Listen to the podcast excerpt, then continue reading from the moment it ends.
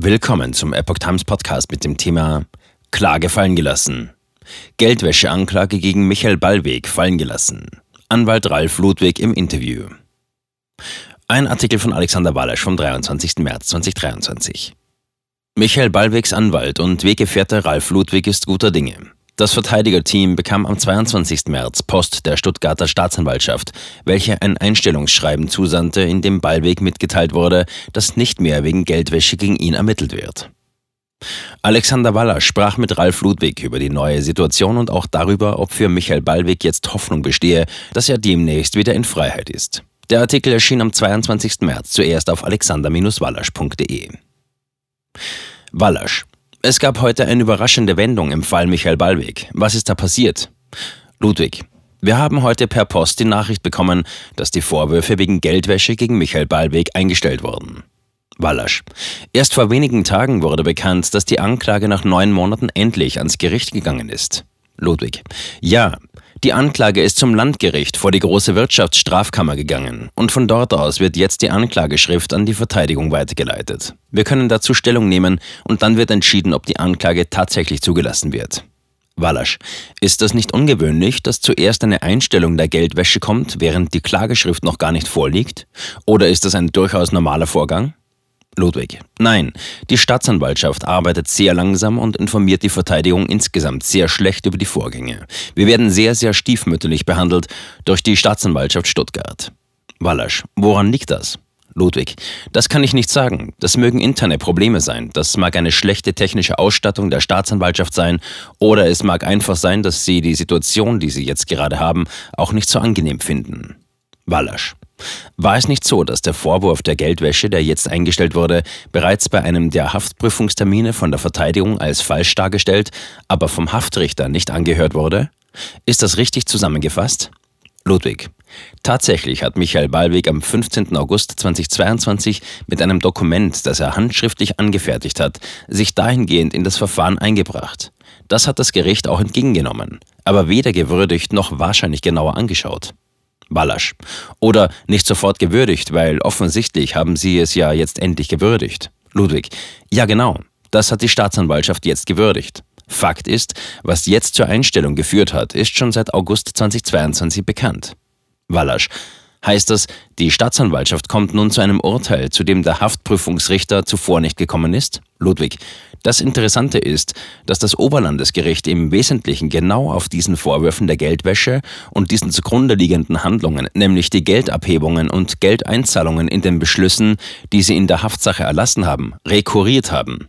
Und das, obwohl wir immer wieder vorgetragen haben, dass es sich bei dem Geld, das ein- und ausgezahlt wurde, um privates Geld handelte. Wallasch. Das heißt, das, was jetzt noch ansteht, ist im Grunde genommen nur noch der Tatvorwurf des sogenannten untauglichen Versuchs eines Betrugs? Ludwig, im ersten Haftbefehl war es noch ein vollendeter Betrug und im zweiten Haftbefehl nur noch ein untauglicher Versuch.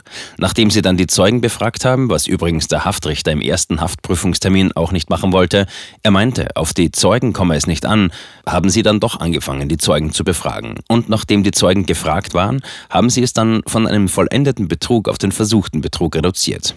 Wallasch. Das war eine vereinfachte Zeugenbefragung per Post. Ludwig. Genau. Die Zeugen wurden angeschrieben und schriftlich befragt.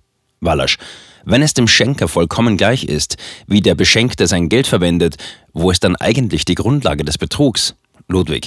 Der Vorwurf ist, dass Michael Ballweg nicht wusste, dass es den Schenkern völlig gleichgültig war. Wallasch. Nochmal langsam bitte, denn das erscheint ja noch merkwürdiger, als es der Fall eh schon ist. Das heißt, also übersetzt, die Anklage lautet, dass Michael Ballweg davon ausgegangen ist, dass er einen Betrug ausübt, den der Schenker aber gar nicht als solchen sehen würde, wenn er denn ausgeführt wird. Das klingt nach einer irren Groteske. Wo wurde Ballweg da missverstanden? Ludwig. Gar nicht. Das unterstellen Sie ihm einfach. Und natürlich ist das grotesk. Und deswegen werden wir sehen, ob sie die Anklage überhaupt zulassen. Das ist eine große Wirtschaftsstrafkammer. Da sind Richter, die schon durchaus Ahnung haben. Wallasch. Das heißt, die Staatsanwaltschaft hat jetzt nach neun Monaten ihre Arbeit endlich abgeschlossen. Es gab zwischendurch Haftprüfungstermine und der Haftrichter wurde ausgetauscht. Erst nach neun Monaten liefert die Staatsanwaltschaft an das Landgericht Stuttgart ihre Anklage. Und die große Wirtschaftsstrafkammer könnte jetzt theoretisch noch sagen, nein, die Klage nehmen wir nicht an, Ende der Veranstaltung. Kann denn so eine U-Haft überhaupt entschädigt werden oder hat Ballweg dann einfach Pech gehabt? Ludwig, doch, eine U-Haft wird auch entschädigt, wenn man zu Unrecht inhaftiert war. Wallasch, liegt das im Bereich des Möglichen? Ludwig, absolut. Das war für uns vom ersten Tag im Bereich des Erwartbaren. Wir haben der Staatsanwaltschaft schon häufiger gesagt, dass sie mit jedem Tag, den sie Michael Ballweg in Untersuchungshaft lassen, die Sachen nur teurer machen. Wallasch, welchen Gegenwert haben die neun Monate? Ludwig, aktuell werden 75 Euro pro Tag bezahlt, aber man kann ja auch noch andere Schäden geltend machen.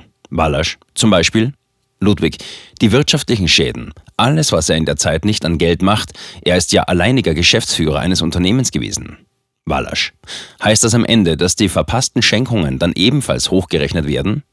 Ludwig lacht. Wallasch. Michael Ballwig sitzt in U-Haft, während draußen mittlerweile selbst Leute wie Armin Laschet eine Aufarbeitung des Corona-Regimes fordern. Ist Ballwig hier auch gewissermaßen um die Lorbeeren seiner Arbeit betrogen worden? Ludwig, das kommt ja jetzt noch. Sie geben ja noch nicht zu, dass Michael auch wegen seines Engagements sitzt. Wallasch, wie geht es Michael Ballweg? Wie ist seine Hoffnung jetzt? Ludwig, er hat es erfreut aufgenommen und es geht ihm sehr gut. Wallasch, hat er denn mittlerweile irgendwelche Kommunikationsmittel? Hat er die Möglichkeit zu schreiben? Schreibmaschine, Computer oder Laptop?